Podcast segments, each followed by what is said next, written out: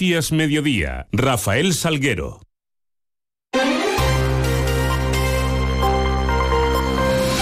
Muy buenas tardes, son las 2 menos 20 y 10, son los minutos que tenemos por delante para contarles noticias de Mérida y Comarca a esta hora y en este miércoles 28 de febrero, en donde la primera parada la vamos a hacer para mirar hacia esos cielos eh, que nos acompañan. Lo hacemos con la ayuda de la Agencia Estatal de Meteorología. Lucepeda, buenas tardes.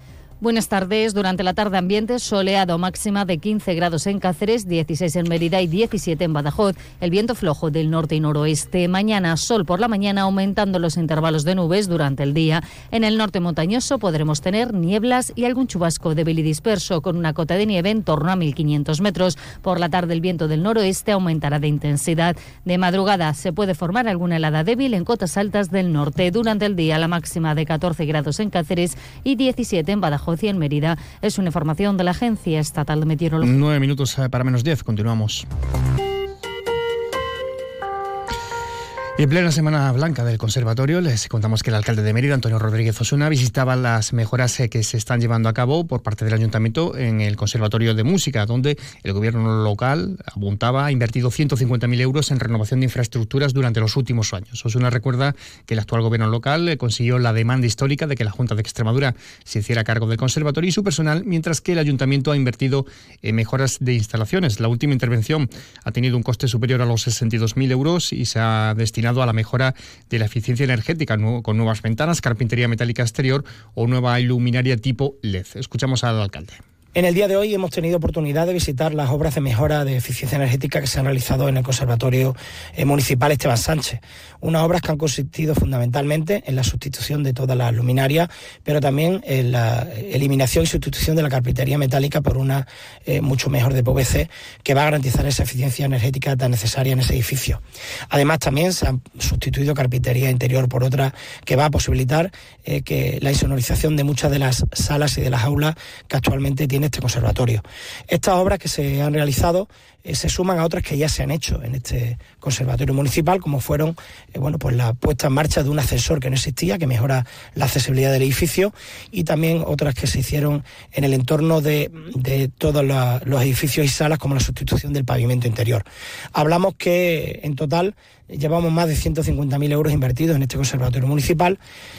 Y en otro orden de cosas, previsión para mañana alrededor de un centenar de agricultores extremeños asistían a una reunión informativa de la Plataforma para la Defensa del Campo, colectivo creado a raíz de las movilizaciones del sector el pasado 6 de febrero. El encuentro tuvo lugar en Villafranca y han decidido que mañana, mañana jueves, en la capital extremeña haya una primera manifestación que pretende aglutinar a cientos de agricultores extremeños eh, llegados de Badajoz y de Cáceres. Eh, se ha organizado, por tanto, una marcha tanto con tractores como a pie en la que participarán estos agricultores, por lo que podría haber problemas eh, mañana de movilidad en la ciudad eh, de Mérida. De viernes al economato es el eh, nombre, es el lema de la segunda edición con talleres para niños de 4 a 12 años que se va a celebrar en el Economato. La delegada de Juventud, Laura Iglesias, señalaba que la primera edición tuvo muy buena acogida los meses en los que se celebró y por lo tanto se va a volver a repetir la experiencia. El plazo de inscripción comienza hoy en la web municipal, merida.es, y estará abierto hasta el 5 de marzo. Hay destinadas 15 plazas por cada uno de los turnos. Tras la buena acogida y la alta participación en la primera edición de los talleres este viernes al Economato, desde la Delegación de Juventud presentamos la segunda edición de esta actividad. Estos talleres inclusivos de educación en valores se volverán a realizar en el Centro de Ocio Joven El Economato los viernes comprendidos entre el 8 de marzo y el 17 de mayo, ambos inclusive, en horario de 4 y media a 8 y media. Estas actividades de educación no formal versarán sobre temas tan importantes como el feminismo, el deporte y el compañerismo entre otros, mientras también descubren alternativas de ocio saludable. En algunas de estas sesiones contaremos con expertos sobre los temas de las mismas, para así proveer a las niñas y niños con una visión global de estos temas tan importantes. Y un apunte del 8M, Día Internacional de la Mujer, eh, ya en el horizonte además, el Consejo de Gobierno adoptaba por acuerdo el, cambio de denominación del denominado módulo E del edificio de Morerías, el que está en el Paseo de Romas, a partir de ahora va a recibir el nombre del activista iraní, Premio Nobel de la Paz en 2023, Narges Mohammadi. Además, eh, la Junta de Extremadura presentaba un amplio programa de actividades, más de 500 en toda Extremadura. Destacan, entre otras, el día 7 de marzo, el tradicional eh, acto eh, protocolario, acto institucional que tendrá lugar en la Asamblea de Extremadura en Mérida. Este año el lema elegido para celebrar y conmemorar este Día Internacional de la Mujer es No da igual, sí igualdad. Lo contaba Ara Sánchez, que es secretaria general de Igualdad. El lema de esta campaña es una especie de ecuación cuya incógnita es muy fácil de despejar y con la que queremos expresar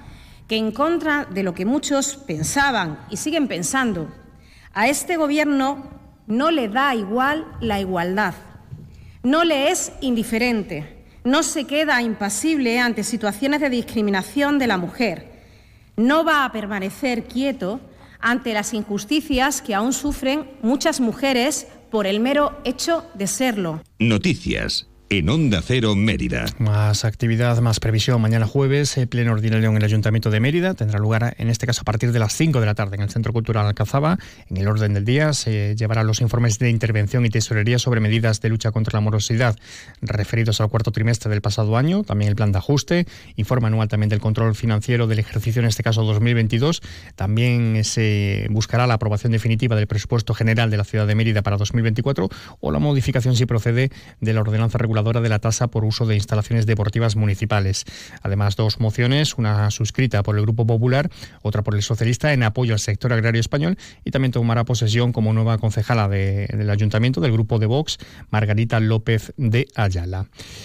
1.200 eh, velas y la Coral Augusta Emérita en un concierto de música sacra en Santa Eulalia. Este es el evento que se programa para el próximo 14 de marzo a partir de las 8 y media de la tarde bajo el nombre Concierto Candle Light. Eh, la apertura de las puertas será 15 minutos antes de esas 8 y media.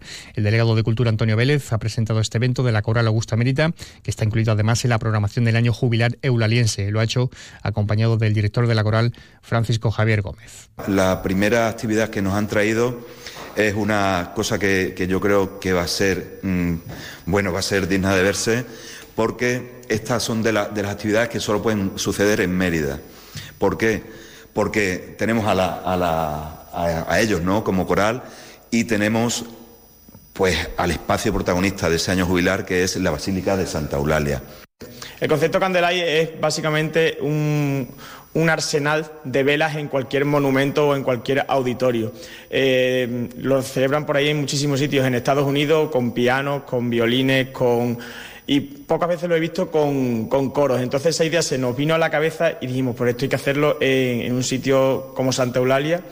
Y por supuesto teníamos ganas de hacerlo con la coral. Y que, que algo, o sea, ¿qué música puede encajar tan bien como en cuaresma con velas y, en una basílica como es Santa Eulalia? Pues claramente música sacra. Una y casi 48 minutos.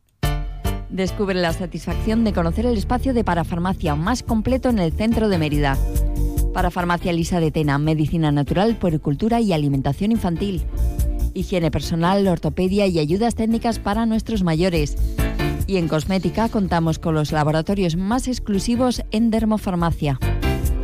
Además, somos especialistas en tratamientos de acné, caída del cabello, manchas del rostro, pieles atópicas y cuidados podológicos. Para Farmacia Lisa de Tena, abierto todos los días del año, sábados, domingos y festivos incluidos. En Calderón de la Barca 1, las cuatro esquinas. ¡Atención! Llega la bajada de temperaturas y en Centro Comercial Cámara estamos preparados con todos los productos para la calefacción. Cualquier solución para el confort de tu vivienda como puede ser la leña y el pellet. Visita nuestras instalaciones en Mérida, en la carretera nacional 630, cafetería con menús diarios. Elige bien, elige cámara. No lo dudes. Si te gusta el queso fresco de verdad, elige el abuelo, de Quesos del Casar. Ya lo sabes, quesos frescos de leche natural, el abuelo, el de Quesos del Casar. Si fueron los primeros, por algo será, ¿no? Elige el abuelo. Te va a gustar. El queso fresco El Abuelo ha sido galardonado con el Cincho de Oro en los premios Cincho 2022. Ven a ver las nuevas exposiciones y los mejores precios en tu tienda de Chacinas Castillo. Te sorprenderás. Bueno, pues así llegamos a las 2 menos 10. Ya saben que pueden seguir informados a través de nuestra web, de nuestras redes sociales. Les dejamos ahora con toda la información regional, toda la información de Extremadura. Pasen un feliz resto del día, un feliz miércoles.